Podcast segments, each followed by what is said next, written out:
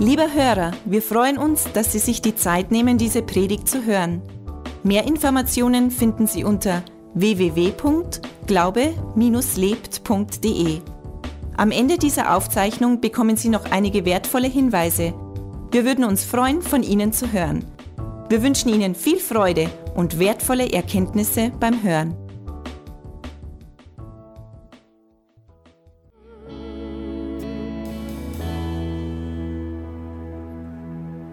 Herr, möchte danken.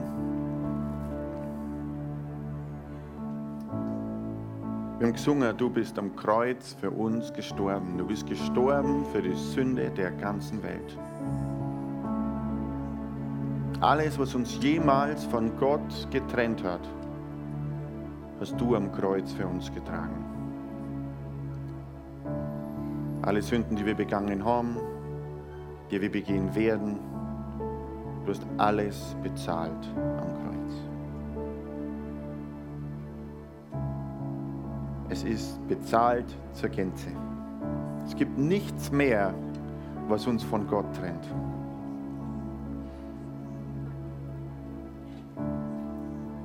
Aber es ist auch so, du bist nicht im Grab geblieben. Du bist nicht im Grab geblieben, sondern du hast den Tod besiegt du bist auferstanden. Nichts konnte dich halten. Nichts konnte dich halten. Du bist auferstanden und seitdem lebst du in alle Ewigkeit.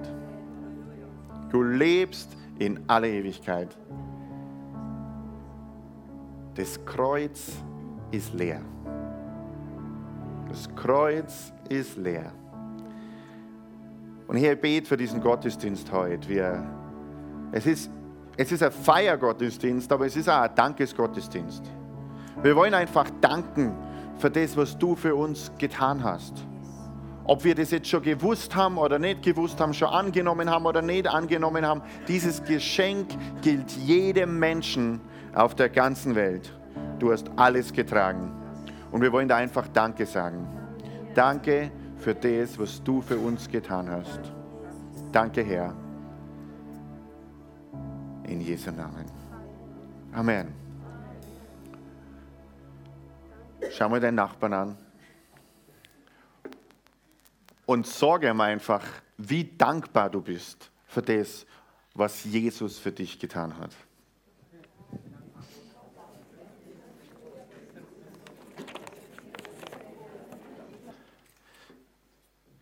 Man kann zwei, an Ostern werden zwei verschiedene Kreuze gefeiert. Es werden zwei verschiedene Kreuze gefeiert. Am Karfreitag feiern wir das eine Kreuz, das man nennt Kruzifix, wo Jesus am Kreuz hängt. Und wir erinnern uns am Karfreitag daran, er ist für die Sünde der ganzen Welt gestorben. So sehr hat Gott die Welt geliebt, dass er seinen einzigen Sohn gab. Jesus war Gottes Geschenk an jeden einzelnen Menschen. Äh, wer von euch ist ein Mensch? Also es war Gottes Geschenk an dich. Er hat dich so sehr geliebt, dass er Jesus geschickt hat. Das feiern wir an Karfreitag. An Karfreitag feiern wir, dass alles, was uns von Gott getrennt hat, unsere ganze Schuld, unsere ganze Unzulänglichkeit, unser Nicht-Perfekt-Sein, unser uns selber im Weg stehen, unser Stolz, unser, unsere Sturheit, alles, was ihr alle nicht habt, aber mit dem ich noch kämpfe, das feiern wir an Karfreitag, dass Jesus das für uns alle getragen hat. Alles, was uns von Gott trennt. Und da erinnern wir uns daran, dass es alles bezahlt ist. Aber jetzt feiern wir Ostern. Und Ostern feiern wir, dass er den Tod besiegt hat, dass er auferstanden ist. Er lebt in alle Ewigkeit. Und deswegen, das Kreuz, das wir noch viel mehr feiern müssen, ist das leere Kreuz. Ist das leere Kreuz. Ich kann mich erinnern, als Bur ähm, hat es einen Gottesdienst gegeben im ganzen Jahr, das war der schlimmste Gottesdienst für mich. Das Schlimmste. Ich war, ich war Ministrant und, ähm, und Karfreitag war der schlimmste Tag für mich. Karfreitag war der, war der schlimmste Tag für mich, weil ich überhaupt nicht begriffen gehabt habe, um was es an Karfreitag gegangen ist. Ich komme an einen, äh, an, das ist das Einzige, was ich so richtig auf Lateinisch kann. Ähm, wir, war unter der Karfreitagsliturgie immer eine Stelle, wo es äh, geheißen hat, durch meine Schuld, durch meine Schuld, durch meine große Schuld. Mehr Culpa, mehr Culpa, mehr Maxima Culpa. Und ich weiß noch, wie heute, wie, wie mir das immer im, in Mark und Bein getroffen hat. Ich bin schuld, dass Jesus ans Kreuz gehört müssen. Das war die ganze Offenbarung, die ich von Karfreitag gehabt habe. Aber ich bin nicht schuld. Meine Schuld war nicht der Grund, warum Jesus ans Kreuz gegangen ist. Es war nicht meine Schuld, dass Jesus ans Kreuz gegangen ist, sondern Jesus ist ans Kreuz gegangen wegen seiner Liebe zu mir. Das ist die Offenbarung, die wir haben an Karfreitag. So unzulänglich wie ich bin, alles, was ich falsch mache, alles, was ich falsch machen kann, und wenn ich der schlimmste Mensch auf der ganzen Erde wäre, sei Liebe ist größer. Es war eine Liebestat und keine Hinrichtung von mir an ihm.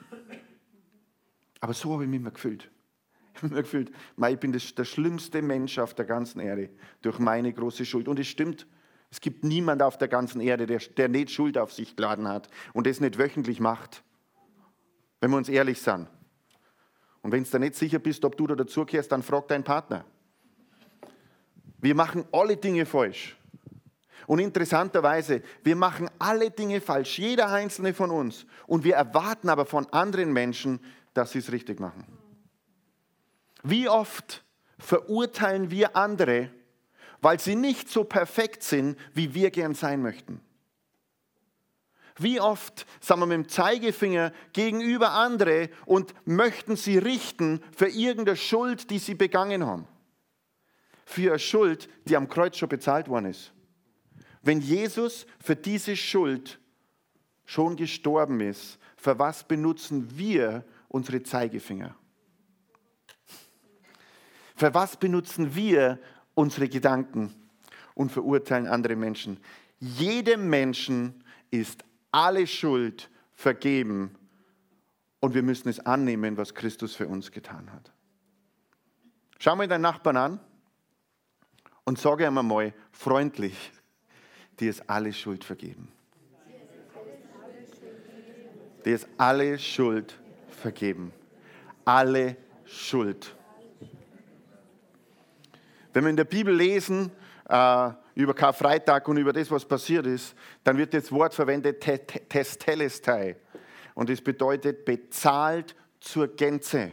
Es ist völlig bezahlt was am Kreuz passiert ist, ist, dass alle Schuld, die du hast, gehabt hast, haben wirst, egal was du machst, hat Jesus schon bezahlt. Er hat alles bezahlt für dich. Wie kannst du das vergleichen?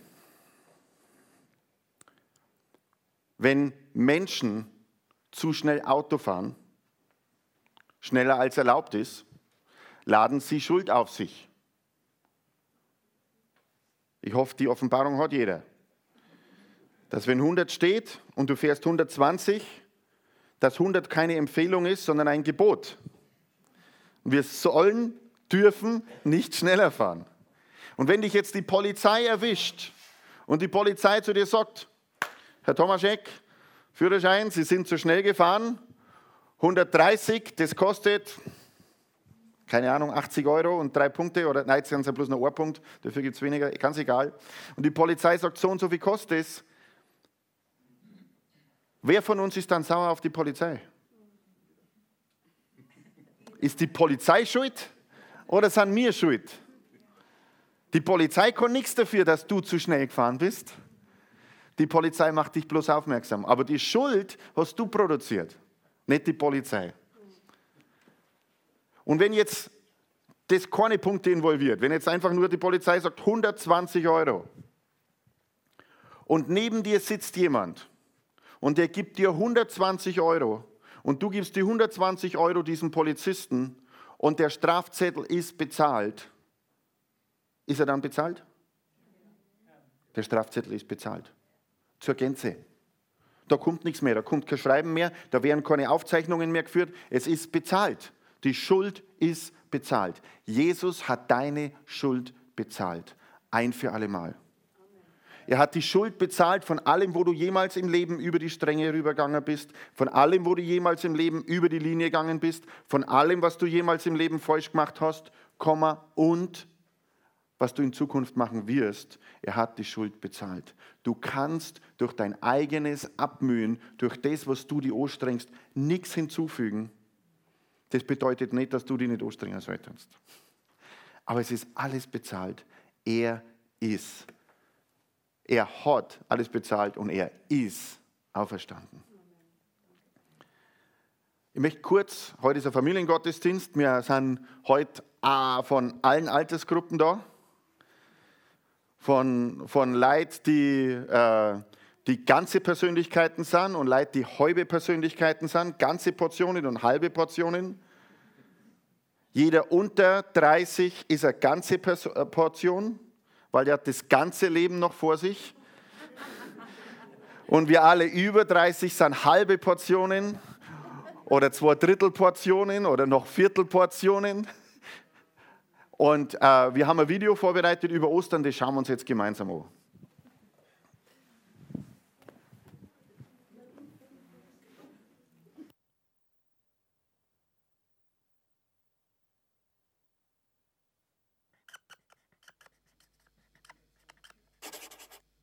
Die Auferstehung Jesu.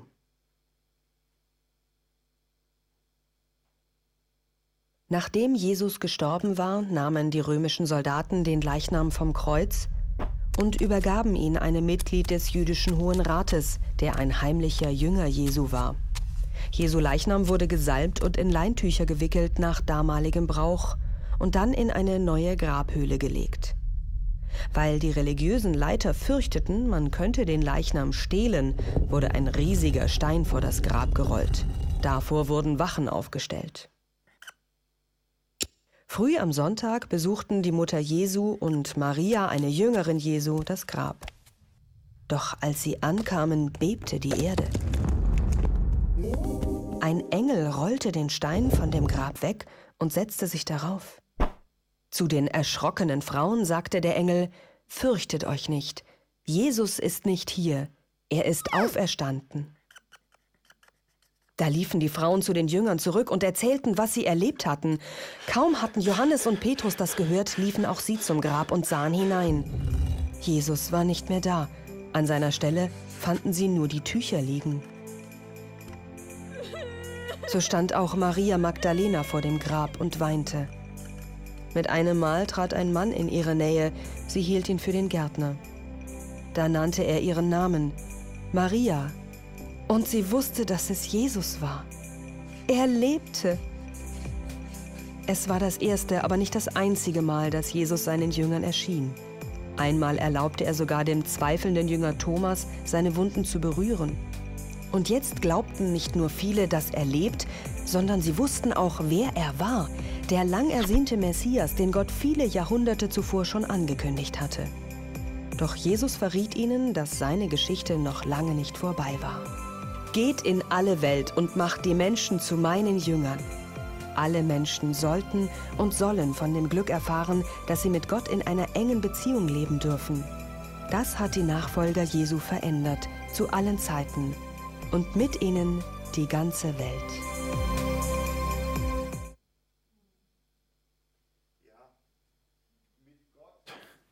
in einer engen Beziehung leben dürfen.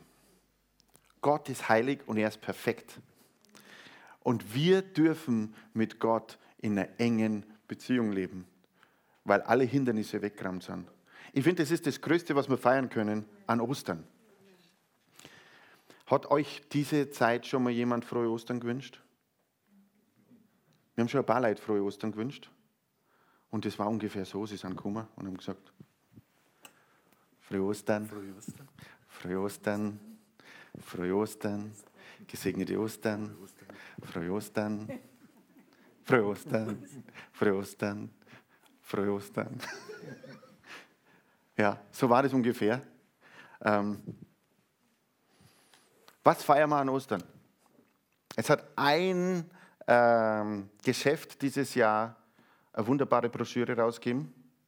Das möchte ich, ich möchte keine Werbung machen, aber ich möchte erwähnen, wenn du in die Geschäfte gehst, dann siehst du alles Mögliche. Was siehst du in die Geschäfte, wenn es um Ostern geht? Eier, Hasen, Lamm, Schokolade, vielleicht nur Zipperl. Was? Marzipan. Du siehst alles Mögliche, was nichts mit Ostern zu tun hat. Gestern Abend habe ich in Mühldorf gepredigt und dann habe ich die Kinder gefragt, Kinder, wisst ihr, was das gefährlichste Tier der Erde ist? Die wissen schon. Okay, was ist das gefährlichste Tier der Erde? Sagt mal. Der Osterhase. Und warum ist der Osterhase das gefährlichste Tier der Erde? Ja, ja.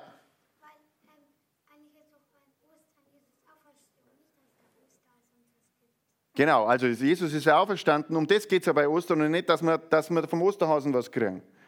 Überhaupt ähm, die zweite Hälfte vom Osterhasen, ein Hase, der Eier legt, ist anatomisch auch nicht so ganz. Man braucht mehr übernatürlichen Glauben an Osterhasen zu glauben, als an die Auferstehung Jesu Christi. Aber das wird nicht hinterfragt. Gell? Osterhase. Der Osterhase ist das gefährlichste Tier der Erde weil er lenkt ab vom wichtigsten Ereignis, das passiert ist in der ganzen Menschheitsgeschichte, nämlich, dass Jesus Christus auferstanden ist. Wenn irgendjemand hier Schokoladen-Osterhasen zu Hause hat, dann habe ich eine Aufgabe für euch. Unbedingt vernichten.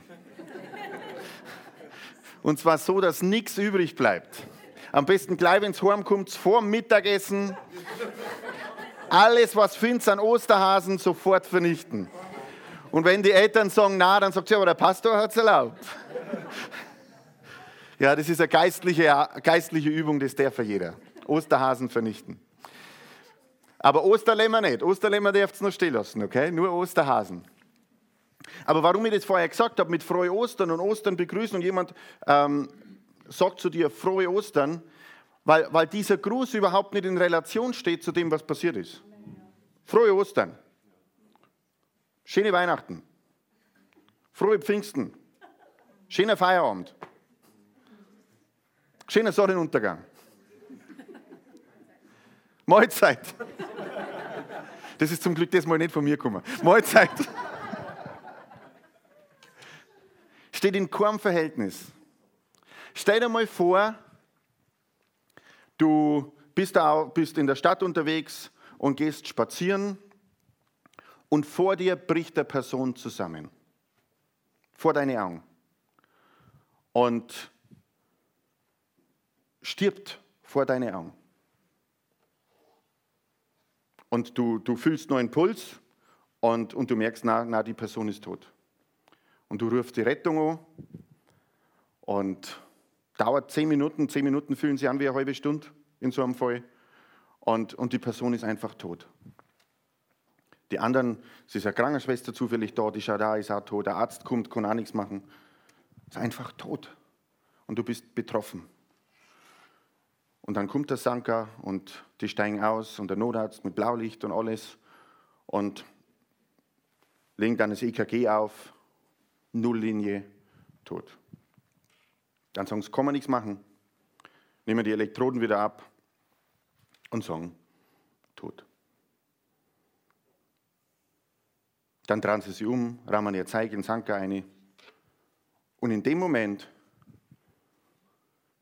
steht die Person einfach auf und ist quicklebendig und sagt, hey, was habt ihr denn alle? Mir geht's pfennig gut. Wie darfst du dich verhalten? Wie darf es dir da gehen, wenn du jemanden siehst, der frisch von den Toten auferstanden ist? Wie darf es dir gehen? Und das ist das, was wir an Ostern feiern, dass jemand wirklich auferstanden ist.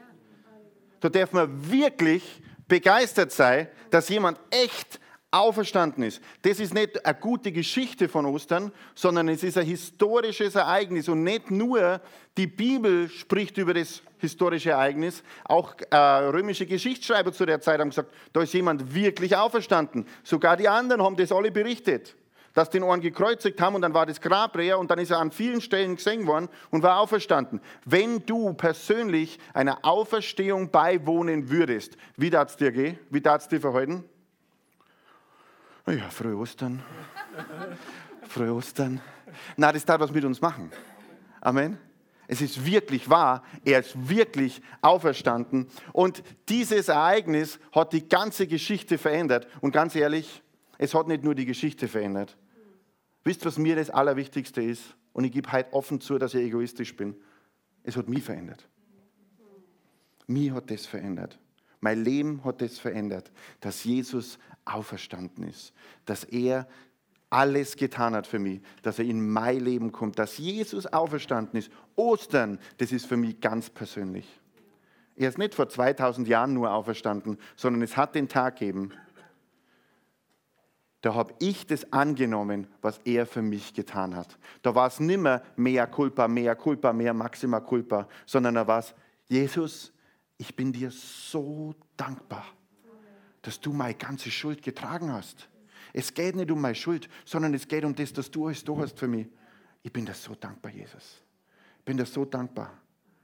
Und ja, ich möchte nicht nur feiern, dass du vor 2000 Jahren auferstanden bist, sondern ich lasse dich heute auferstehen in meinem Leben. Du kriegst den ersten Platz in meinem Leben. Dir kehrt mein Leben. Das ist das, was wir an Ostern feiern als Christen. Wir feiern nicht eine Erinnerung an die Vergangenheit, sondern wir feiern, dass in unserem Leben was passiert ist. Wer von euch ist froh, dass Jesus auferstanden ist und dass in deinem Leben was verändert hat? Wer von euch ist froh? Vielleicht stehst du mal kurz auf und dann sagst du mal zu jemand frohe Ostern, so wie sie das kehrt.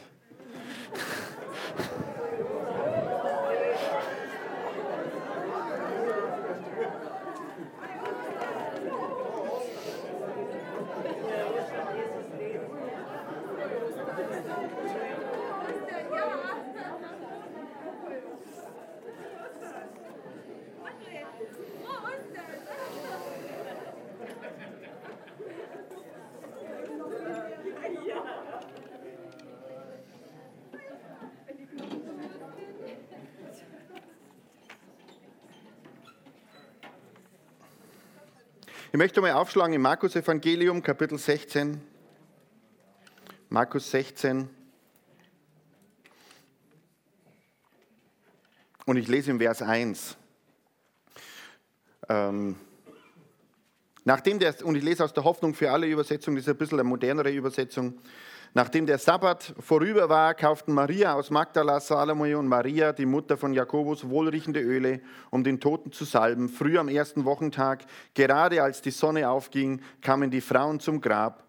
Schon unterwegs hatten sie sich besorgt gefragt, wer wird uns nur den schweren Stein vor der Grabkammer zur Seite rollen? Umso mehr erstaunter waren sie, als sie merkten, dass der Stein nicht mehr vor dem Grab lag. Sie betraten die Grabkammer, da sahen sie auf der rechten Seite einen jungen Mann sitzen, der ein langes weißes Gewand trug. Die Frauen erschraken sehr. Aber der Mann sagte zu ihnen, habt keine Angst, ihr sucht Jesus von Nazareth, den gekreuzigten, er ist nicht mehr hier, er ist auferstanden, seht her, an dieser Stelle hat er gelegen. Und nun geht zu seinen Jüngern und zu Petrus und sagt ihnen, dass Jesus euch nach Galiläa vorausgehen wird. Dort werdet ihr ihn sehen, wie er es auch versprochen hat. Da flohen die Frauen aus dem Grab und liefen davon. Angst und Entsetzen hatte sie erfasst. Sie redeten mit niemand darüber, so erschrocken waren sie. Jesus war frühmorgens am ersten Tag der Woche von den Toten auferstanden und erschien zuerst der Maria aus Magdala, die er von sieben Dämonen befreit hatte. Sie lief zu den Jüngern, die um Jesus trauerten und weinten, und berichtete ihnen, Jesus lebt, ich habe ihn gesehen. Aber die Jünger glaubten ihr nicht. Da erschien Jesus zwei von ihnen in einer anderen Gestalt, als sie unterwegs waren. Sie kamen voller Aufregung nach Jerusalem zurück, um es den anderen zu berichten, aber auch ihnen glaubten die Jünger nicht. Also es ist was passiert. Es hat Augenzeugen gegeben. Die Augenzeugen sind woanders hingegangen. Jesus ist auferstanden. Und was hat den Unterschied gemacht? Den Unterschied hat gemacht, die einen haben es geglaubt und die anderen haben es nicht geglaubt. Was bringt uns Ostern? Es kann sein, dass das begeisterndste, wichtigste Ereignis in der ganzen Menschheitsgeschichte uns gar nichts bringt. Uns gar nichts bringt. Wie passiert das, wenn wir nicht dran glauben? Wenn wir nicht in Verbindung kommen mit dem? Ich benutze jetzt nochmal ein Beispiel, das ich gestern benutzt habe in, in Mühldorf. Ähm, ich habe vor kurzem Geburtstag gehabt und meine lieben Kollegen in der Gemeinde haben mir einen Gutschein geschenkt. Das war ein Gutschein für, ein, für einen Gentleman's Kochkurs. Und der ganze Abend ging nur um Grünkernbratlinge und Tofu. Nein, ist ein Scherz. Salat hat es Nein, nein, nein. Also es hat wirklich lauter gute Sachen gegeben. Und es gibt wahrscheinlich heute Mittag an vielen Stellen ein ganzes super Essen. Ja, Ostern, Osterbraten, es gibt ein ganzes super Essen. Wer glaubt, dass es heute in vielen Küchen in Trostberg super Essen gibt? Ganz ehrlich, bringt dir das was, dass du das weißt? Bringt dir das was, dass jemand kocht. Es bringt dir erst was, wenn du dort bist. Du fährst hin, du leitst an, also nicht bei Fremde, du fährst hin und du leitst an und dann ist das Essen vor dir und dann nimmst du das Essen und dann isst es. Und dann hast du einen Unterschied. Das ist dasselbe mit Jesus. Bringt dir das was, dass Jesus am Kreuz gestorben ist?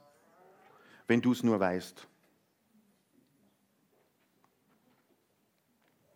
Ähm, bringt dir das was, wenn du glaubst, dass Jesus am Kreuz für dich gestorben ist? Oder bringt es dir erst was, wenn du einen Schritt machst auf Jesus zu und das annimmst, was er für dich getan hat? Selbst wenn jeder wisset, dass es bei Ostern nicht um den Osterhasen geht, sondern auch um Jesus oder vor allem um Jesus oder eigentlich nur um Jesus, kann sein, dass es uns nichts bringt, weil das Wissen macht den Unterschied nicht. Wie ist das mit dem Glauben? Der Glaube macht den Unterschied auch nicht. Es zu glauben, dass Jesus am Kreuz für uns gestorben ist, alleine macht auch nicht den Unterschied. Was macht den Unterschied? Den Unterschied macht, dass ich es glaube und annehme und in Verbindung komme mit ihm. Das macht den Unterschied. In der Bibel steht, dass sogar die Dämonen wissen, dass Jesus Gottes Sohn ist und dass sie das glauben, aber die Dämonen sind auch nicht errettet.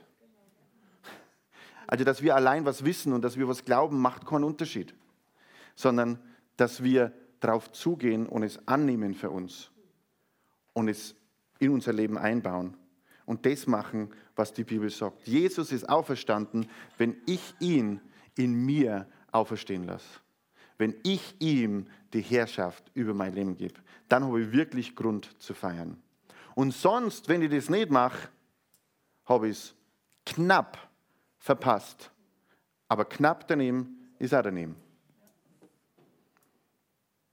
Jesus ist für dich persönlich gestorben. Jetzt, wie, wie gehe ich in Kontakt mit Jesus? Da steht was kurz dazu im Römerbrief.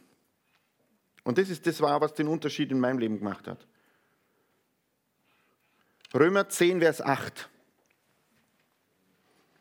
Römer, Römerbrief, Kapitel 10, Vers 8. Stattdessen heißt es, Gottes Wort ist dir ganz nahe, es ist in deinem Mund und es ist in deinem Herzen nämlich das Wort vom Glauben, das wir verkünden. Also wenn wir da über Glauben sprechen, dann ist es wichtig, Glaube, es klangt nicht, wenn Glaube in unserem Hirn ist. Es klangt nicht, wenn wir was wissen. Glaube muss wo sein? Glaube muss in unserem Herzen sein. Glaube ist dann in unserem Herzen, wenn wir wissen, dass wir wissen, dass wir wissen, wenn wir überzeugt sind.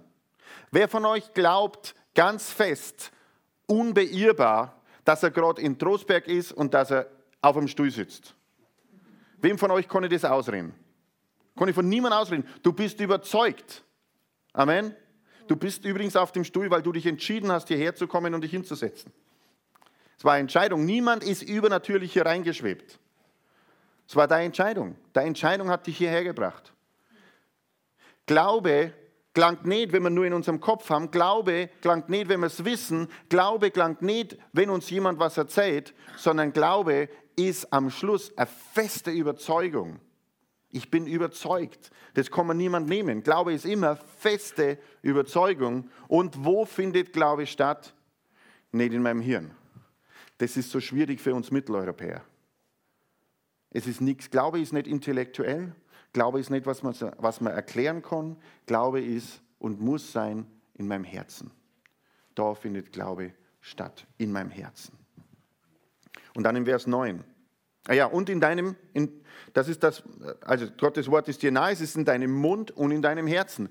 Wenn ich wirklich was in meinem Herzen habe, dann kann ich auch drüber reden. Amen. Vorher kann ich bloß drüber denken. Es gibt da manche Menschen, die denken nicht einmal und reden schon. Aber es ist wichtig, dass wir es in unserem Herzen haben. Dann Vers 9. Denn wenn du mit deinem Mund bekennst, Jesus ist der Herr, und wenn du von ganzem Herzen glaubst, dass Gott ihn von den Toten auferweckt hat, dann wirst du gerettet werden. Wann wird man gerettet? Wann wird es wirksam in unserem Leben, dass Jesus für uns am Kreuz gestorben ist? Wenn wir es mit unserem Herzen glauben und mit unserem Mund aussprechen, dass Jesus der Herr ist. Dass Gott ihn von den Toten auferweckt hat. Dass Jesus auferstanden ist. Du kannst nicht ein ewiges Leben leben, ohne dass du im Herzen glaubst, dass es Jesus wirklich gegeben hat, dass er wirklich gestorben ist, dass er von den Toten auferstanden ist. Das ist die Voraussetzung dafür, dass du ewiges Leben haben kannst, eine Beziehung mit Gott haben kannst. Und dass du das auch sagst. Und da, da was da steht, dass wenn du mit deinem Mund bekennst, Jesus ist der Herr, er ist mein Chef. Und deswegen ähm, ein Gebet oder das richtige Gebet macht nicht den Unterschied. Dass wir was wissen, macht nicht den Unterschied. Sondern was wirklich einen Unterschied macht, ist diese Lebensentscheidung. Ich glaube in meinem Herzen, ich bin überzeugt, es ist ein Fakt, dass Jesus gelebt hat. Es ist ein Fakt, dass er für mich gestorben ist. Es ist ein Fakt, dass er wieder auferstanden ist und, aufgrund, und dass er meine Schuld und meine Sünde getragen hat. Und aufgrund von dem mache ich ihn zu meinem Herrn. Jesus ist mein Herr. Er ist mein Chef. Er darf alles bestimmen in meinem Leben. Dann bin ich errettet. Aber dann habe ich das Beste, was mir jemals passieren kann im Leben. Ich habe ewiges Leben. Alle meine Sünde ist vergeben. Ganz ehrlich, schaut es mir an. Wenn jemand sehen möchte, der ohne Sünde ist, dann schaut es mir an. Oh, jetzt merke ich direkt, wie es in die Hirne rattert. Ich habe nicht gesagt, ich habe noch nie gesündigt und ich habe auch nicht gesagt, ich werde nicht sündigen. Aber ich bin ohne Schuld. Ich bin komplett ohne Schuld. Ich bin ohne Schuld. Und wie oft in unserem Alltag haben wir Gedanken, die uns anklagen? Wie oft in unserem Alltag wandeln wir nicht in der Offenbarung, ich bin ohne Schuld? Wie oft passiert uns das? Mir passiert das jeden Tag. Mir ist das heute schon siebenmal passiert, mindestens. Dass mir dachte, boah, das hast du jetzt schlecht gemacht, boah, da warst du jetzt und das hat nicht passt und so weiter und so weiter. Aber ganz ehrlich, die Wahrheit ist, ich bin ohne Schuld. Die Wahrheit ist, wenn du Jesus Christus angenommen hast, bist du ohne Schuld weil nicht aufgrund deiner Werke, nicht aufgrund dessen, weil du gut bist oder weil du was richtig machst, weil du wirst es sowieso nicht schaffen. Kein Mensch kann es jemals schaffen, keiner ist perfekt und wird sei, du kannst es durch deine Anstrengung nicht schaffen. Wenn es du durch deine Anstrengung hättest schaffen können, hättest schaffen können, dann hätte Jesus nicht sterben müssen. Dann hätte er gar nicht kommen müssen, wenn wir so gut sind. Aber, Jesus, aber, aber, aber der Vater hat gewusst, das funktioniert nicht. Ich muss das Teuerste und das Kostbarste, was ich habe, opfern und geben. Und das war Jesus Christus. Aber durch das, was Jesus Christus getan hat, durch das, dass ich ihn zu meinem Herrn gemacht habe, durch das, dass ich das angenommen habe, was er für mich gemacht hat, bin ich ohne Schuld. Das sollte die größte Freude in mir auslösen, die überhaupt möglich ist. Aber irgendwie schafft es mein Denken und vielleicht auch der Feind manchmal, dass ich mich viel mehr konzentriere auf Karfreitag als auf Ostersonntag. Dass ich viel mehr durchs Leben gehe, durch meine Schuld, durch meine Schuld. Und ich kann nichts. Ich bin nichts, ich kann nichts. Ich bin ein kleines Pinkerl und stelle mich ins Winkel und weil ich nichts kann, fange ich nichts an. Und die Haltung ist manchmal da. Die ist manchmal da. Mit der kämpft jeder von uns. Aber das ist nicht die Realität. Das ist nicht die Realität. Die Realität ist, ich bin ohne Schuld. Ich bin ohne Schuld. Jede Sekunde meines Lebens kann ich feiern, dass ich ohne Schuld bin. Und übrigens, nur nochmal zur Erinnerung, der, der neben dir sitzt, ist auch ohne Schuld. Auch wenn du eine andere Meinung hast dazu. Wenn der Jesus Christus hat, ist der ohne Schuld, auch wenn er was falsch macht. Er ist ohne Schuld. Die Schuld ist bezahlt. Wenn es Jesus das wert war, dass er für die Schuld dessen stirbt, wer bin ich, dass ich jemand anklage? Wer bin ich? Was für ein Recht habe ich? Mir ist auch die ganze Schuld vergeben. Ich habe auch nichts mitgebracht und ich kann auch nichts mitnehmen. Ich kann nichts dazu beitragen, dass ich gerecht bin, aber durch ihn bin ich gerecht. Ich bin ohne Schuld. Dimitri? Ohne Schuld. Halleluja.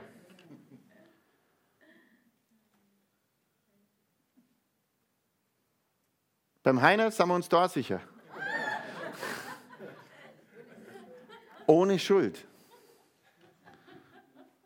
Beim Sean müssen wir noch ein bisschen. Na, ohne Schuld. Warum ohne Schuld? Nicht, weil du was richtig machst. Nicht, weil ich irgendwas gut mache. Nicht, weil ich mich anstrenge, sondern weil er alles gut macht. Das Kreuz ist leer und jedes Mal, wenn ich das leere Kreuz sehe, kann ich mich erinnern, ohne Schuld. Ich bin ohne Schuld. Ich, ich gebe uns allen eine Hausaufgabe auf. Heute, bevor der Tag vorbei ist, schau noch zehnmal in den Spiegel und sag zu dir selber, ich bin ohne Schuld. Ohne Schuld. Und wenn es beim zehnten Mal noch nicht bis ganz hinten durch voller Freude lächelst, dann sagst du das noch zehnmal. Und morgen übrigens auch. Und übermorgen auch. Wir müssen eine Offenbarung darüber haben, über das, was am Kreuz passiert ist. Und das bedeutet, ich bin ohne Schuld. Weißt, es gibt die andere Schriftstelle, die heißt, freut euch alle Zeit. Und noch einmal sage ich euch, freut euch. Und dann sagt uns unser Hirn manchmal, ja, wie soll denn das gehen mit den ganzen Problemen, die ich da habe? Und das ist so schwierig und puh, ich komme nicht die ganze Zeit frei. Man kann nicht die ganze Zeit mit dem Grinser durchs Leben gehen. Das Leben ist viel zu ernst ich komme trotzdem gefreien. Weißt, wenn, wenn du irgendein Problem hast und du löst dieses Problem oder bist dabei, dieses Problem zu lösen, und wenn das Problem richtig schwierig ist, dann löse es halt mit Freude. Und nicht mit Angst und Bestürzung oder irgendwas. Ich habe letzte Woche habe jemanden gehört, der hat in einer Predigt gesagt, wenn du was vor was wirklich Angst hast, wenn du vor was wirklich Angst hast und du und, und das heute alles vor der Sache zurück, weil du so Angst hast und du weißt aber, dass es richtig ist, dann machst du halt einfach mit Angst. Stimmt, oder? Wenn ich weiß, dass es richtig ist, dann mache ich es halt einfach mit Angst. Machen muss ich es sowieso. Der Ludwig war beim Paras, gell? Habt ihr da irgendwas gemacht, vor was ihr Angst gehabt habt? Also du ja nicht, aber deine Kollegen, Moni. Ja? Und habt ihr es trotzdem machen müssen? Und habt ihr es geschafft? Habt ihr es nachher besser gegangen? Hat funktioniert. Wer von euch hat schon mal vor was Angst gehabt? Wer hat es trotzdem gemacht? Und du bist heute hier. Es ist nichts passiert. Oder nichts passiert, was man nicht wieder hat reparieren können. Alles geht besser, wenn ich weiß, dass ich ohne Schuld bin.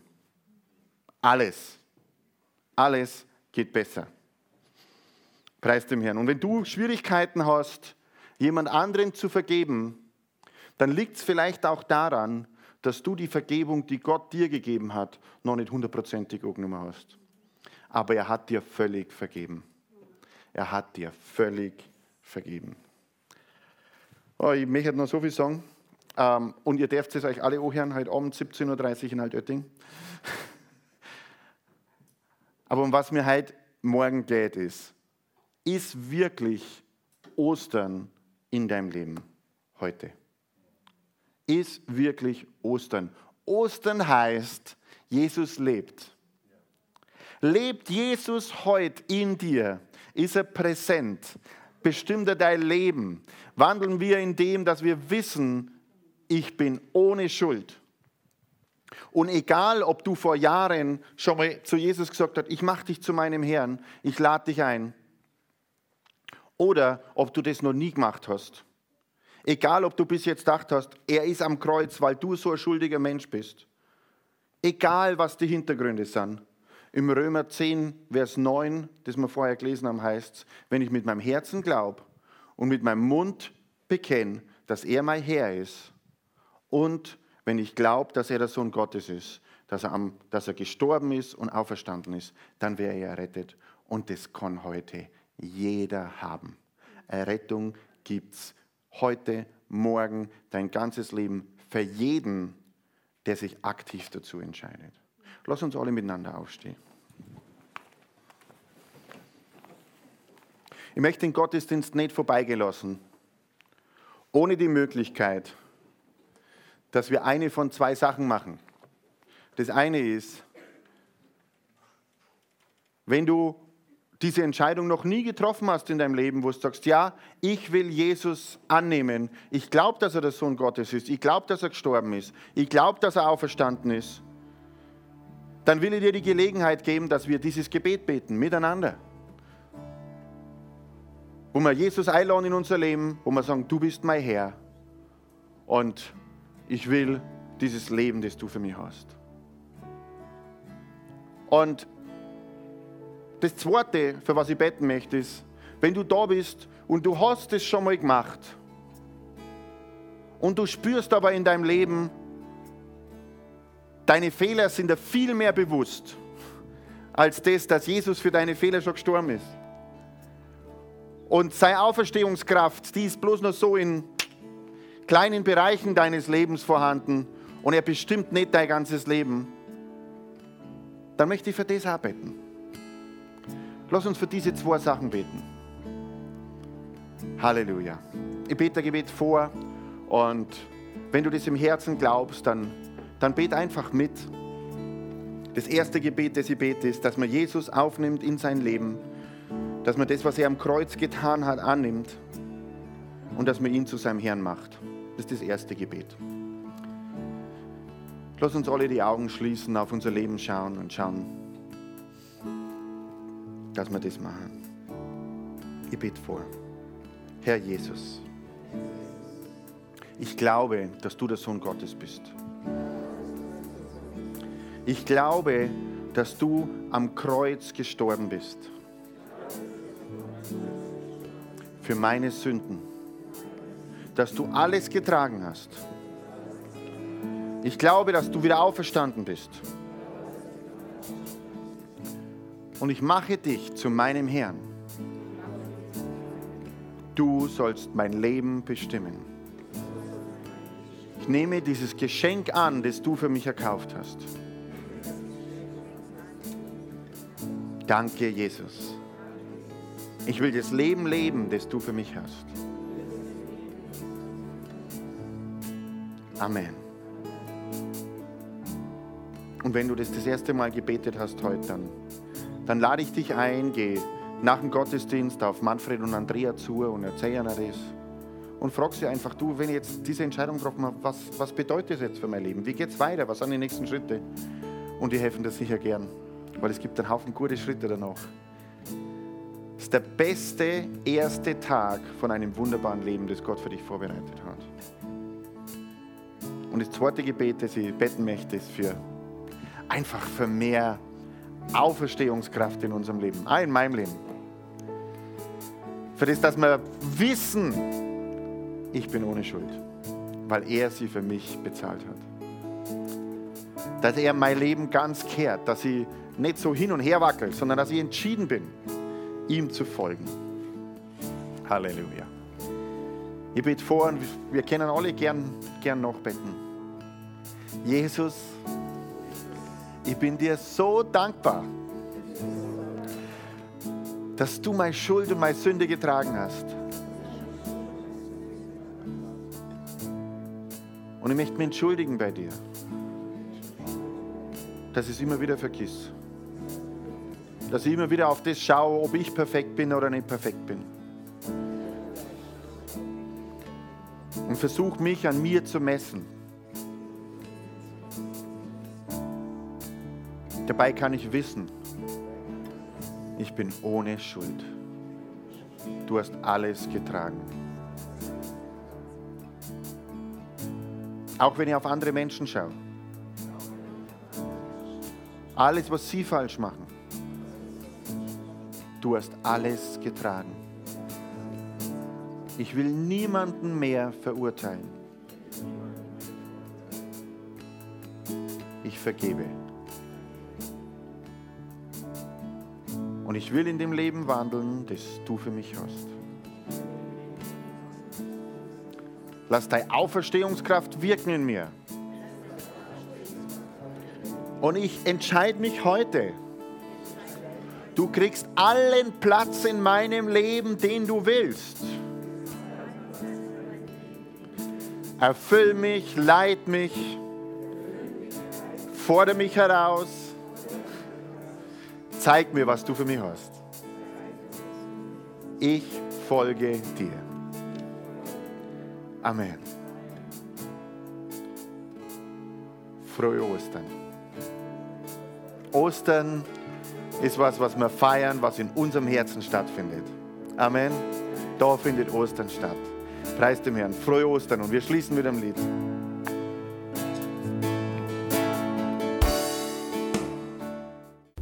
Lieber Hörer, wenn Sie dieses Gebet von ganzem Herzen mitgebetet haben, beginnt für Sie ein neues Leben.